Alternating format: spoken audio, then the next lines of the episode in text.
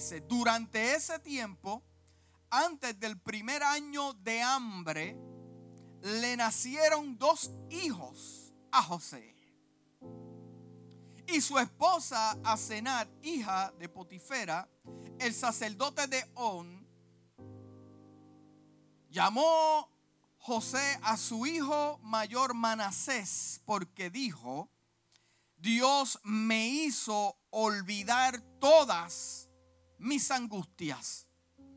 José le llamó a su hijo mayor Manasés y dijo, porque Dios me hizo olvidar todas, no dijo algunas, todas mis angustias y a todos los de la familia de mi padre.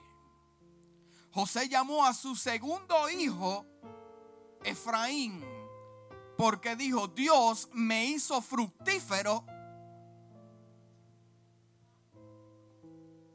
Dios me hizo fructífero en esta tierra de mi aflicción. Es interesante cómo comienza con tiempo y termina con tierra de mi aflicción. Espíritu de Dios, en esta hora ya yo siento tu presencia en mi vida, sobre mí, para impartir palabra del cielo. Queremos escuchar palabra del cielo, revelación, Dios mío. Nos dé ciencia de misterios, Padre amado, en esta hora para que toques cada vida, cada corazón en esta mañana que nos escucha con la intención de levantar al caído, restaurar al que está hecho pedazos Dios mío, apartar del pecado al hombre para que se encuentre contigo. La intención es que tú nos remueves de un sur a un norte, que te glorifiques en esta predicación, en esta enseñanza. Oh Dios mío, te adoramos con esta enseñanza, hablando las historias hermosas de tu palabra, aunque sea un versículo, un decir. Te glorifique, Dios mío, y que toque a los hombres que no salga nadie de este lugar si no haya sido impactado por el poder de tu palabra. ¿Cuántos dicen amén? Amén, amén. Puede sentarse. Eh, eh, eh, el versículo comienza hablándome de tiempo. Tiempo. El tiempo es algo serio. El tiempo es lo más valioso que nosotros podamos tener. El dinero lo puede reemplazar. Todo se puede eh, eh, eh, material se puede reemplazar en la vida, pero el tiempo no se puede reemplazar. Es interesante como el autor de Génesis dice, durante ese tiempo antes del primer año de hambre, describe que hay una crisis, se acerca una crisis, se aproxima una crisis, pero en medio de esa crisis que se acerca, José dice que le nacieron dos hijos.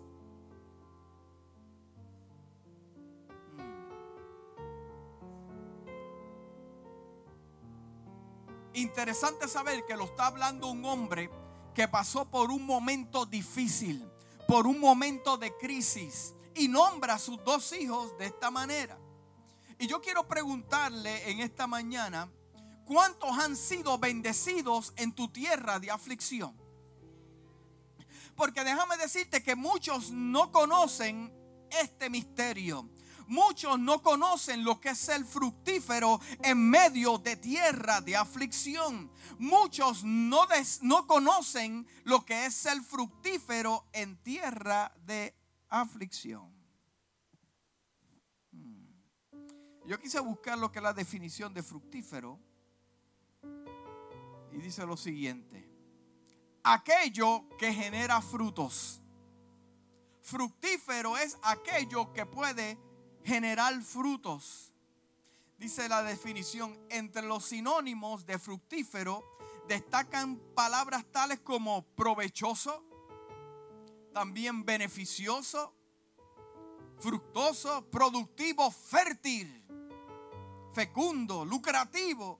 Por lo contrario, en sus antónimos podemos destacar términos como infértil, árido, improductivo, infructuoso, o sea que para uno poder desear y poder estar eh, eh, en medio de esta bendición, nosotros no podemos ser estériles. ¿Por qué muchos cristianos hay estériles en estos tiempos? Llegó la pandemia a tu vida y dejaste de dar a luz. Pero déjame decirte que hay un grupo de personas también que fueron fructíferos en medio de una crisis. El hombre hijo de Dios tiene la capacidad de ser fructífero, multiplicarse, triplificarse en medio de conflictos. Usted puede decir, yo lloro ahora, pero Dios me ha dado la capacidad para parir con dolor también, pero ya ver la gloria del Señor. Muchos en este tiempo, muchos en este tiempo no saben lo que es ser fructífero en tierra de aflicción. Y yo le he puesto al mensaje de hoy mi tierra de mi aflicción. Porque hay dos cosas que José dice en, esta, en este capítulo. Dice, Dios me hizo olvidar todas mis angustias y toda la familia de mi padre. Dios me hizo olvidar. Pero déjame decirte que esta palabra olvidar no es que se acuerde de lo que pasó. No es que tiene la capacidad de olvidar y borrar su mente de que no ocurrió lo que ocurrió. No, pero él dice, Dios me hizo olvidar. O sea, lo que José está diciendo es que cuando llegan esos pensamientos a mi vida, cuando yo veo lo que Dios ha hecho próximo, es más fuerte de lo que Dios hizo en mi pasado. Y cuando le vio rostro a ese niño, ahora llegaron los momentos de alegría, los momentos de bendición. Y cuando los pongo en balanza, los momentos futuros de, de Dios son más poderosos que lo que hizo el enemigo en mi pasado, que lo que hizo el que me traicionó. ¿Cuántos pueden decir que lo que Dios ha hecho hoy en día es más fuerte de lo que ha hecho en tu pasado? Ahora tú eres diferente, ahora tú hablas diferente, ahora lo que Dios está poniendo en orden es más fuerte que lo que el enemigo y tus enemigos hicieron. Let that sink in for a moment. Dios me hizo olvidar todas mis angustias y toda la familia de mi padre su, su, segundo hijo lo describe como que Dios me hizo fructífero en tierra de aflicción. Yo creo que el cristiano de hoy está muy equivocado. El cristiano de hoy, mire, yo, yo, vi, yo estaba viendo un pastor, a mí me dio coraje anoche, le, le puedo confesar algo. No estoy aquí para hablar de nadie, ¿verdad? Pero este predicador estaba diciendo que esta pandemia eh, tomó a la iglesia eh, desprevenida, es la palabra, desprevenida. Eh, y que muchos no, no supieron qué hacer. Bueno, yo te puedo decir que a mi iglesia no la cogió desprevenida porque Dios está hablando desde el principio. Lo que pasa es que nosotros hoy en día le, eh, le, estamos enseñando unas cosas que no son doctrinas bíblicas. Y, y cuando llega el día malo, cuando llega el día malo no saben qué hacer. Pero déjame decirte que a mi iglesia no la tomó de esa manera porque Dios está avisando. Porque Dios avisa que antes que llegue el hambre, antes que llegue el conflicto, antes que llegue, ya Dios ha puesto todo en orden. Y yo no estoy de acuerdo con eso. Yo estoy de acuerdo de que hay que enseñarle a la iglesia la palabra exacta como Dios quiso que estuviera escrita ahí. Si tomó tu iglesia descuidada, amárrate bien los pantalones y enseña lo que está en la palabra, no tu opinión propia. Porque eso es lo que está pasando hoy. Le ha enseñado a la gente que Dios está cuando ves todo a tu alrededor, que está bien. Cuando tú puedes pagar el carro, ahí está Dios. Cuando puedes pagar la casa, ahí está Dios. Mira, me regalaron tres casas y dos carros. Amén, aleluya, ahí está Dios. Pero cuando llega la enfermedad tu vida, cuando llega la traición. Estoy hablando con gente en esta hora. Cuando llegan estos conflictos, ¿dónde está Dios? Dios está conmigo en la alegría, pero más yo lo veo en la tristeza. ¿Cómo puede ser posible en la mente humana describir que Dios me puede llevar a una doble porción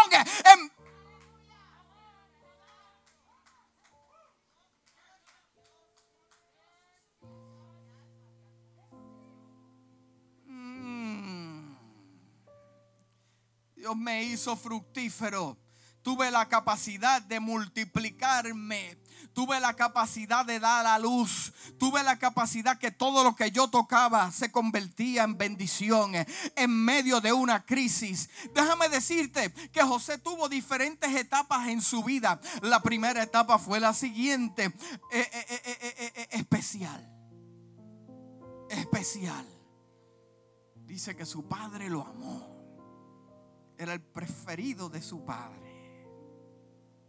De tal manera que le creó unas vestimentas de colores que se presentan, te separo del grupo. Te separo del grupo. Esa fue la primera etapa de José, separación.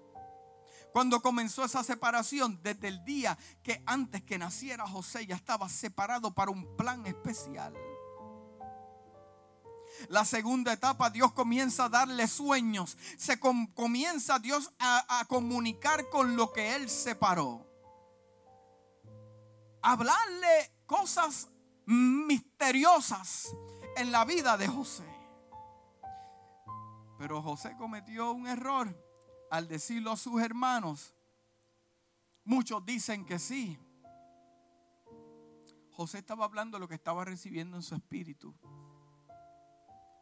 estaba recibiendo lo que estaba hablando en su espíritu.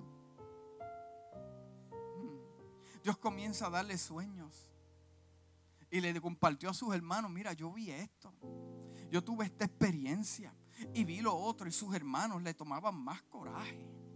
Y se molestaban. Hasta que llegó el segundo sueño. Y sus hermanos se molestaron aún más. Hasta su padre se involucró. Pero ¿qué tú estás diciendo? Sí, porque Dios es el que habla y confirma. Dios es el que habla y confirma. Dios te habla, pero te confirma un tiempo. Te confirma una etapa. Te confirma. Dios confirma. Dios comienza a darle sueños a José. José tuvo su tercera etapa. Le traicionan hasta los más cercanos a él, vendido por sus hermanos. Mire, hermano, esta es la introducción. Vamos a llegar a algún lado, ¿sabe?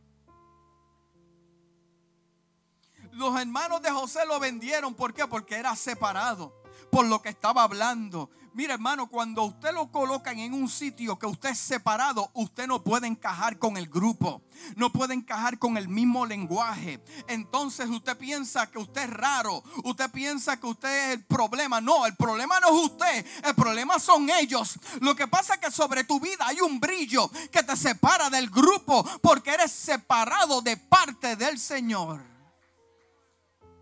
la cuarta etapa de José se levantan, le levantan calumnias. Ya cuando fue vendido como esclavo, eh, eh, eh, llega a la casa de Potifar. Y mire, cayó en tanta gracia. Dice la palabra que Potifar vio a Dios en la vida de José y le dijo: Mira, aquí tienes mis finanzas, aquí tienes mi ganado, aquí tienes mi familia, aquí está mi esposa, aquí está todo. Tú te encargas de esto, tú eres el mayordomo de todas esas cosas.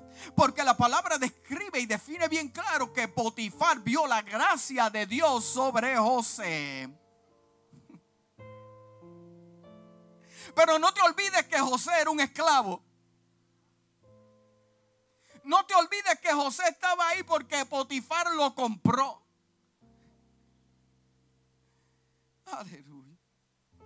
Pero un día, cuando Potifar se fue a sus negocios, la Biblia describe que José era hermoso, de buen parecer. El hebreo. Y la esposa, de Potifar le estaba poniendo el ojo. Deja que se vaya eh. este caballero. Le estaba poniendo el ojo. Y le dijo, vente, vamos a inventar tú y yo. Eh, eh, déjame decirte que los valores de José no comenzaron en la casa de Potifar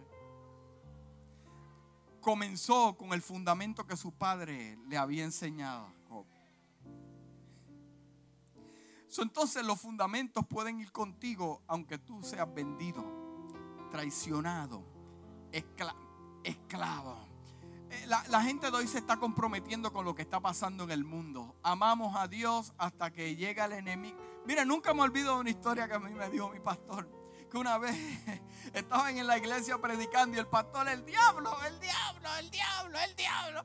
Y, estaba el electricista trabajando en la iglesia. Y viene el electricista y, y, y le apagó la luz. Y tenía una máscara de Halloween en la guagua y la buscó y se la puso en una máscara de diablo. Y cuando fue y prendieron la luz, estaba el diablo ahí presente. Y el pastor le dijo, diablito, tranquilo que yo también a ti te sirvo.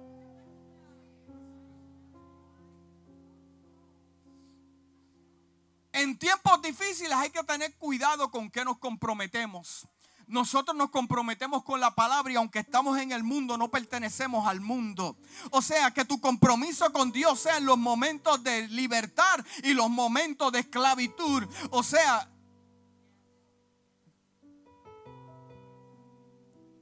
mm. José dijo, ¿tú sabes qué? Este hombre me ha dado sus finanzas, me ha hecho mayordomo de todo yo no voy a hacer eso. Dice que la mujer parece que tomaba mucha vitamina. Le brincó encima. Le rompió la ropa. Oye, qué cosa.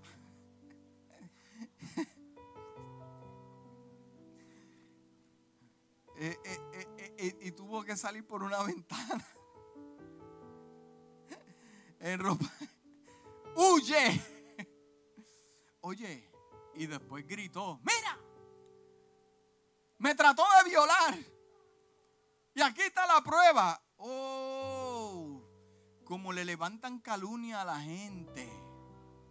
Como le levantan calumnia. Mire, eh, eh, eh, José le levantaron calumnia. Pero tú sabes que él hizo lo correcto.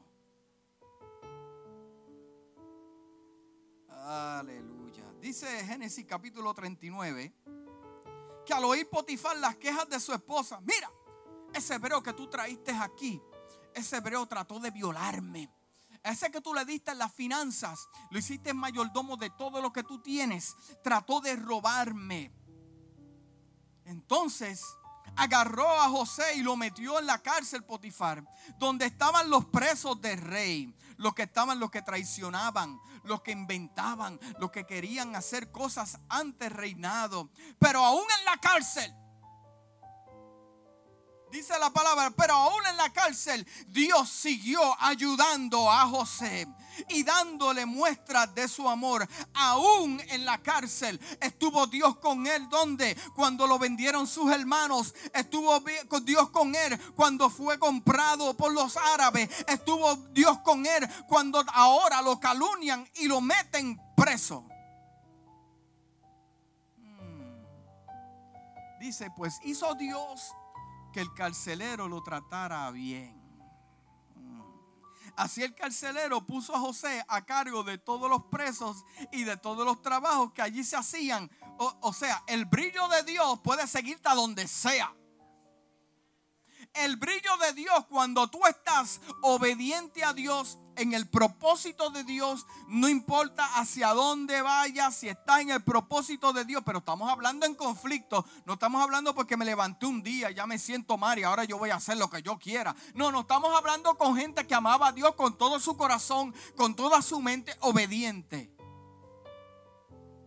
Hmm.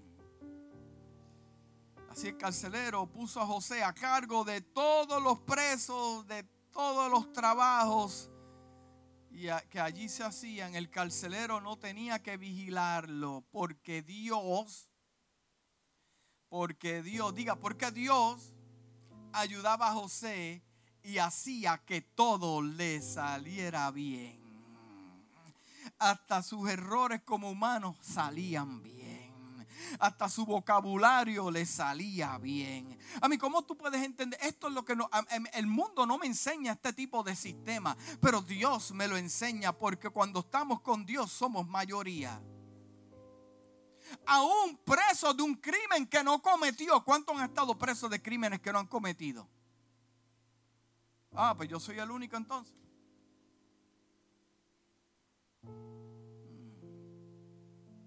Hermano, no estoy hablando de preso físicamente, que usted está en una cárcel. Lo que pasa es que cuando le levantan una calumnia a usted, usted es preso de sus propios pensamientos, de la tristeza, del dolor, del quebranto. ¿Cuántos han estado presos aquí? Mm, están despiertos, están despiertos. José, José fue vendido como esclavo, pero como esclavo Dios lo prosperó. Dios fue vendido como esclavo, pero como esclavo Dios lo prosperó fue acusado por una mentira, como, como, eh, por una mentira, pero como, como preso, Dios lo prosperó y estaba a cargo de qué? De los presos. Dios estaba con él hablándole por sus sueños. Dios estaba con él cuando lo vendieron. Dios estaba con él como esclavo. Dios estaba con él en la cárcel y Dios estaba con él interpretando también sueños.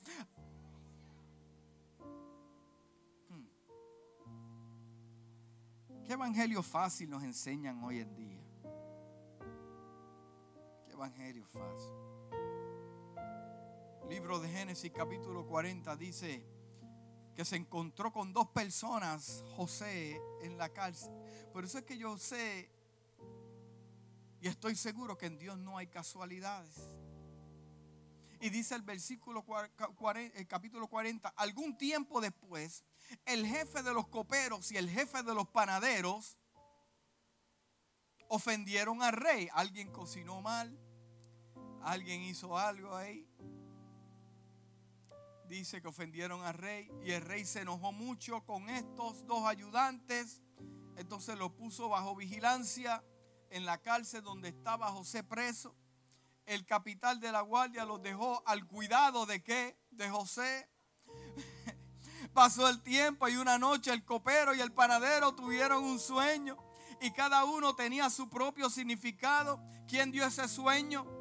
Lo dio Dios. Dios está preparando el camino en medio de la tierra de angustia. Al siguiente día, cuando José llegó a verlos, los encontró muy tristes y les preguntó, ¿por qué hoy están tristes? Ellos respondieron, resulta que los dos tuvimos un sueño, pero no hay quien pueda decirnos lo que significa. José le dijo, bueno, pues vamos a ver, porque solamente un soñador te puede interpretar sueños. Por eso es que la palabra dice que cuando José tenía sueños y le hablaba a Jacob, Jacob meditaba en ese sueño, porque solamente por eso es que usted no puede caminar con gente que no sueñan, con gente que no están mirando al futuro. Ponche de gente negativa y falta de fe no puede caminar contigo porque una vez tú le hablas de tus sueños te van a decir eso no se puede eso es mentira del diablo Dios no está ahí pero solamente un soñador que también ha visto ángeles que bajaban y ángeles que subían te puede ah come on somebody eh, eh, eh,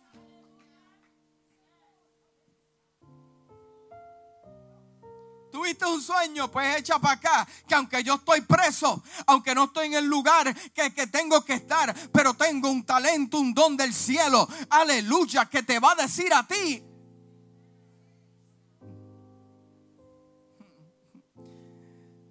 Ay, yo creo que estamos llegando a un lugar. El primero le contó el sueño, estamos atribulados. En mi sueño yo veía una planta de uvas que tenía tres ramas Trampontro como las ramas brotaban, también echaban flores y las uvas maduraban. Yo tenía en mi mano la copa del rey. Así que eh, eh, eh, tomaba las uvas y la exprimía en la copa y luego se la daba al rey. José le dijo, mm, ya tengo la interpretación. Las tres ramas son tres días. Eso quiere decir que dentro de tres días el rey te perdonará. Aleluya. Y te va a devolver tu cargo para que vuelvas a servirle como su jefe de los coperos. Por favor, cuando esto suceda, no te olvides de mí. O sea, hermano, ¿cómo usted puede... Hoy la gente necesita sentirse bien para tener la capacidad de bendecir a otros de interpretar sueños, de movilizar a otros. José le dijo, no te olvides de mí. Tan pronto puedas, háblale a mi rey y sácame de esta cárcel. ¿Qué hizo José para merecer esta cárcel? El hecho de que es un soñador y Dios le estaba hablando. Déjame decirte algo. Josué tuvo dos sueños. Ahora yo te voy a preguntar algo. José tenía la revelación de estos dos sueños. José tenía la revelación de estos dos sueños. Pues claro que sí, porque tenía el don de interpretar los sueños. Y sabía, José sabía que en medio de su crisis, en medio de su problema, ¿tú sabes por qué él estaba en paz y obedecía? Porque alguien al principio de la historia le había dicho, esto es lo que viene para tu vida. oh, yo creo que yo estoy hablando con gente que no está entendiendo. Porque Dios le está hablando al principio, mira, va a pasar esto y va a pasar esto y va a pasar esto. Pero Dios no le habla lo que va a pasar en mitad de su historia. Pero en mitad de su historia es un nivel de preparación, de multiplicarte. Y Dios dice, como yo estoy contigo, aunque esté pasando por valle de sombra y de muerte, yo estaré contigo. Todo lo que hagas vas a prosperar. Porque siempre y cuando estés conmigo agarrado de la mano, yo te di el sueño, yo te di la interpretación y yo te doy el camino hacia donde vas a ir. ¿A cuántos de ustedes Dios no le ha dado sueños? ¿A cuántos de ustedes Dios no le ha dado una palabra profética? Y pasan lo que pasan, pero tú dices, no, Dios me dio que yo iba a ver esto. Y te mantienes en paz y alegría. Y tú dices, no, Dios me dio, mira, me, dejaron, me hicieron esto, pero Dios a mí me dio, me dio una visión, me dio la interpretación. Nadie me tiene que eh, convencer de otra cosa. Si Dios fue que me lo dio, mira, usted se mantiene en paz y tranquilidad, porque la palabra a mí me habla de tiempos y también me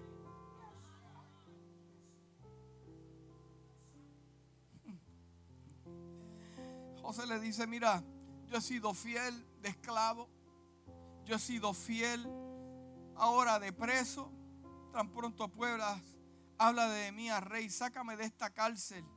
Yo soy hebreo y me trajeron aquí a la fuerza porque no hice nada para merecerlo, dice José. Cuando el jefe de los panaderos vio a José que le había dado un significado muy bueno al sueño del copero, le dijo, también tuve un sueño sobre mi cabeza habían tres canastas de pan. Y la canasta de arriba tenía los mejores pasteles para el rey. Sin embargo, las aves venían a comérselo. José le dijo, no le dijo, prepárate, siéntate, el ay bendito. No, le dijo, tres días después,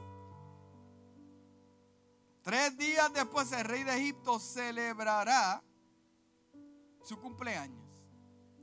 Así que hizo una gran fiesta, invitó a todos los ayudantes y consejeros allí. Mm. Pero antes de eso, José le interpreta el sueño y le dice, tres canastas son tres días. Eso quiere decir que dentro de tres días el rey mandará que te cuelguen en un árbol. Allí los buitres se comerán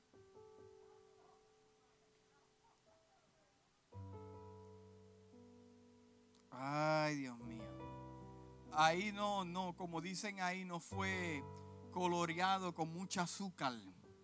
Le dijo la interpretación del sueño, le gustó o no le gustó. Mira, a ti te van a matar en tres días.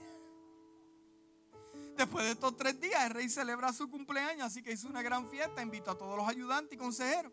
Y allí delante de sus invitados, el rey mandó a sacar de la cárcel al jefe de los coperos y el jefe de los panaderos. Ya salieron los dos. Al jefe de los coperos le devolvió su cargo, como había dicho José, pero mandó a colgar en un árbol al jefe de los panaderos. Así se cumplió lo que José había dicho. Sin embargo, el jefe de los coperos se olvidó completamente de José se olvidó de José. La Biblia no establece tiempos.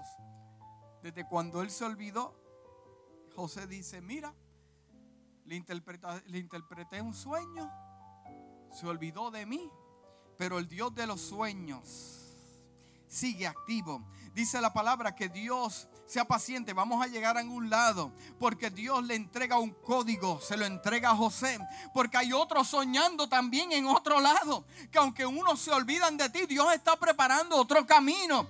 Y dice la palabra que el rey también tuvo un sueño, el rey también tuvo un sueño, y de momento viene el copero y le dice, oye, pero yo me acuerdo, porque un día tú te molestaste conmigo, rey, pero yo me acuerdo cuando me metiste preso, allí había un joven. Y este joven yo le di un sueño que había tenido y me lo interpretó. Ninguno de los magos hechiceros que han estado aquí pueden hacerlo. Pero yo estoy seguro que ese hombre, ese joven lo puede hacer. Mándamelo a buscar. Y ahí llega el esclavo.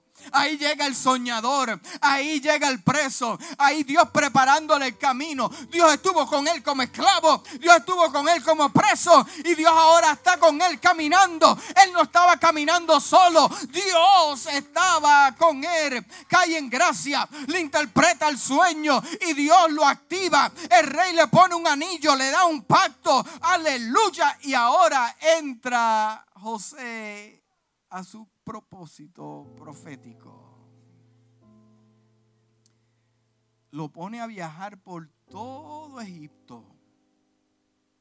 Le dice, el único que va a ser tu jefe soy yo.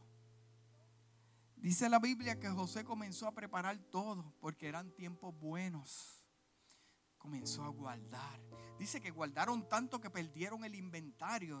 Guardaron mucho, mucho, y mucho, y mucho, y mucho.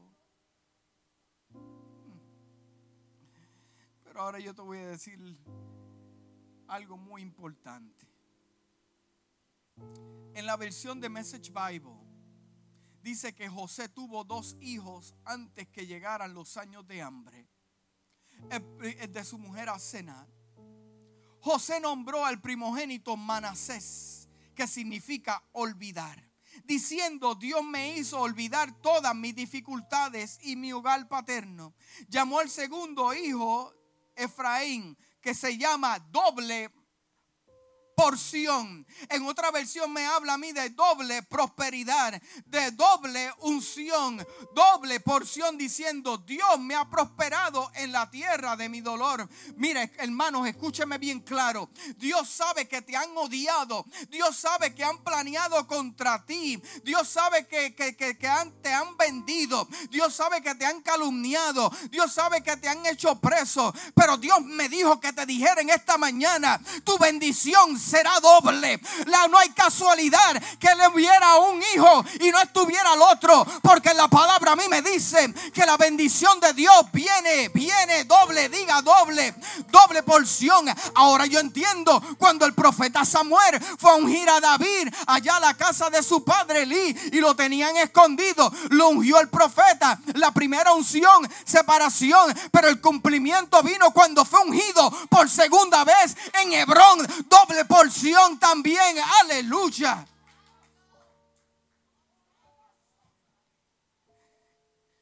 Doble, doble, diga doble porción. Ahora yo entiendo en Primera de Samuel cuando dice que había un hombre habría un hombre de la región montañosa de Efraín que se llamaba Alcana, hijo de Joroboam, el hijo de Liu. Y dice que tenía dos esposas. Eh, eh, dos esposas. El hombre de una era Ana y la otra era Penina. Penina tuvo, tuvo hijos, pero Ana no tuvo hijos. Estaba pasando por una tierra. ¿Por una tierra de qué? De angustia. Este hombre solía subir a la ciudad de año para poder adorar y ofrecerle sacrificios al Señor de los ejércitos en Silo, donde los dos hijos de Eli dice la palabra, eran sacerdotes del Señor. El día que Alcana hiciera sacrificio, le daría porciones a Penina, su esposa y a todos los hijos y a las hijas. Pero a Ana le daba una doble porción porque lo amaba, porque el Señor había cerrado su vientre. ¿Cómo tú me puedes explicar a mí? Una mujer que no tiene la habilidad de dar a luz, mientras la otra daba mucho a luz, pero tenía una porción. Pero la otra que estaba pasando en momentos difíciles de crisis que la otra se burlaba de ella, se reía de ella porque era estéril, pero cuando llegaba el momento de repartir la porción, ella tenía doble porción. ¿Cómo tú me puedes explicar este tipo de cosas?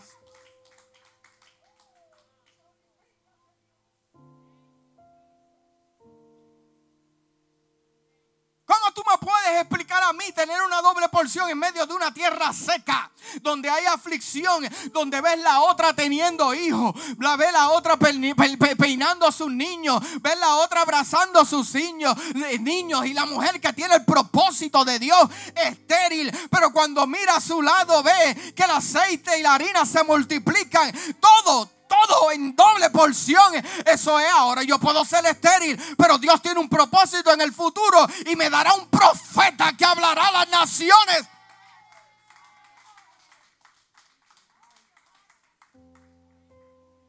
¿Cómo tú me puedes explicar a mí yo ser estéril y no ver el fruto que quiero? Pero en momento de la multiplicación yo tengo más que lo que tiene el otro, que tiene cosas que mis ojos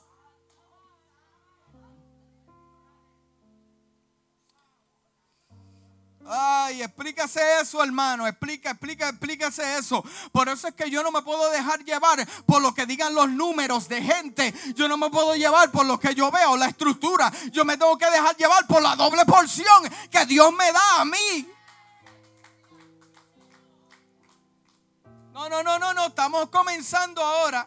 Y en Segunda de Reyes, capítulo 2, versículo 9, eh, versículo 9 dice, y cuando había pasado Elías le dijo a Eliseo, pide lo que quieras que yo haga contigo. Cuando se ha separado Eliseo le dijo, te ruego que me des una doble porción de tu espíritu que sea sobre mí. Tú tienes una porción, pero como yo he sido fiel, me he mantenido contigo, me he mantenido ahí, yo recibo la tuya y la que Dios me tiene para mí, una doble porción. ¿Cuántos han recibido una doble doble porción.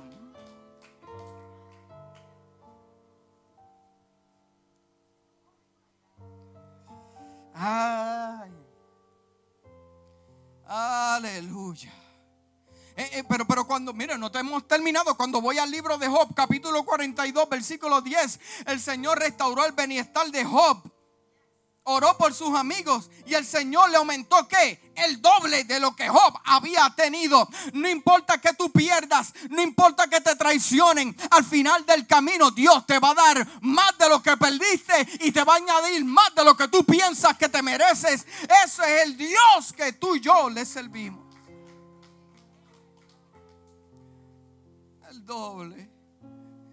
En el libro de Éxodo capítulo 16 versículo 5 dice, y sucederá que al sexto día, cuando preparen lo que traigan, la porción será doble de lo que recogen diariamente. O sea, yo le doy un por ciento y Dios me lo multiplica. En el libro de Isaías capítulo 61 versículo 7 dice, en vez de vuestra vergüenza, en vez de que tengas vergüenza, te daré doble porción en vez de humillación, ellos gritarán de júbilo por su herencia. Por lo tanto, poseen el doble en su tierra. Tendrán alegría eterna. El libro de Zacarías capítulo 9 versículo 12 dice, volver a la fortaleza, oh cautivo, la esperanza. Hoy mismo anuncio que el doble te restituiré, el doble te daré, el doble de lo que te quitaron, te robaron, te traicionaron. Te dice Dios en esta mañana, yo te voy a dar el doble. Yo no sé para quién es esta palabra, pero Dios te dice en esta mañana, ya no llores más, sonríe por lo que te va a llegar a tu vida.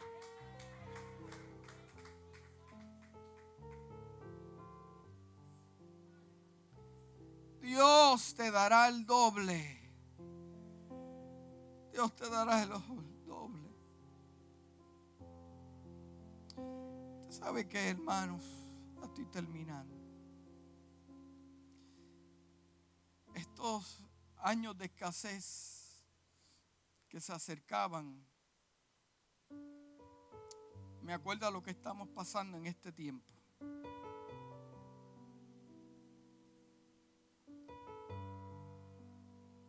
Me está me pone a pensar en lo que hemos pasado y lo que estamos pasando en este tiempo.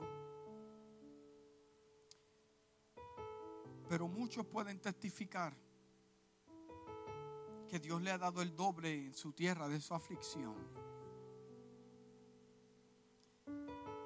José se mantuvo fiel, obediente, creyendo en ese sueño profético.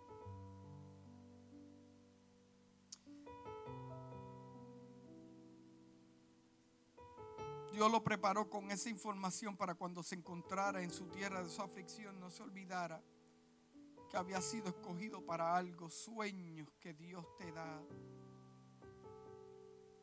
No le dio un sueño, le dio dos.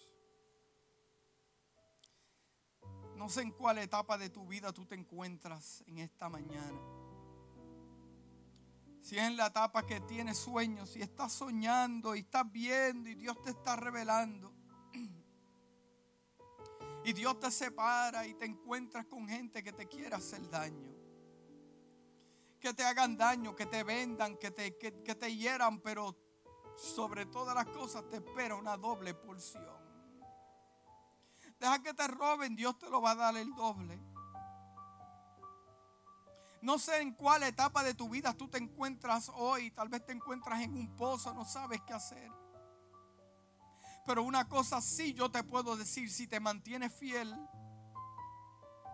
dirás como dijo José. Dirás como dijo José. Dios me ha bendecido en la tierra de mi aflicción. Yo te pregunto, iglesia, en esta mañana, ¿dónde están los hermanos que traicionaron a José en su doble porción? ¿Dónde está la mujer de Potifar en su doble porción? ¿Dónde está la cárcel en su doble porción? Dios me hizo olvidar todas mis angustias y todos los de la casa de mi padre a mis 30 años. Dios me hizo fructífero multiplicarme. Y termino con este versículo en el capítulo 10 de Proverbios, versículo 22 que dice, la bendición de Jehová es la que enriquece y no añade tristeza con ella. La bendición de Jehová es la que enriquece y no añade tristeza con ella. Yo puedo estar llorando hoy, pero voy a sonreír mañana. Yo puedo estar preso, it's okay, méteme preso, pero mañana yo voy a ser tu jefe. Eh, haz lo que tú quieras, pero el Dios que yo le sirvo me pondrá en alto con una doble porción una doble porción. ¿Cuántos han recibido esa doble porción de parte de Dios? Tal vez no estás estéril ahora, pero es ok, ya pronto lo verás. Está pronto lo verás. Tus sueños no se han cumplido, pero ya mismo lo vas a ver. Es cuestión de tiempo que Dios te ponga en alto de fin de la, final de la fila al principio.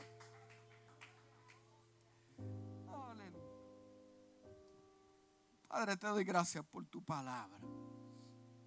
Gracias porque eres fiel. Gracias que eres verdadero. Que este mensaje, Dios mío, se mantenga vivo en nuestro corazón. Estos principios bíblicos que nos ayudan a caminar en diferentes etapas de nuestra vida. Padre amado, sea alguien que nos ve desde su hogar, desde su carro, aquí en el templo, Dios mío, que está pasando por un momento difícil, que se acuerde de que tú estás con él o con ella. Oh Espíritu de Dios, yo siento tu presencia en esta mañana, porque nos has hablado. Gracias por los manaseses. Gracias por los Efraín. Oh, gracias Padre amado. Es cuestión de tiempo si nos mantenemos siendo fieles. ¿A cuánto Dios le ministró en esta mañana?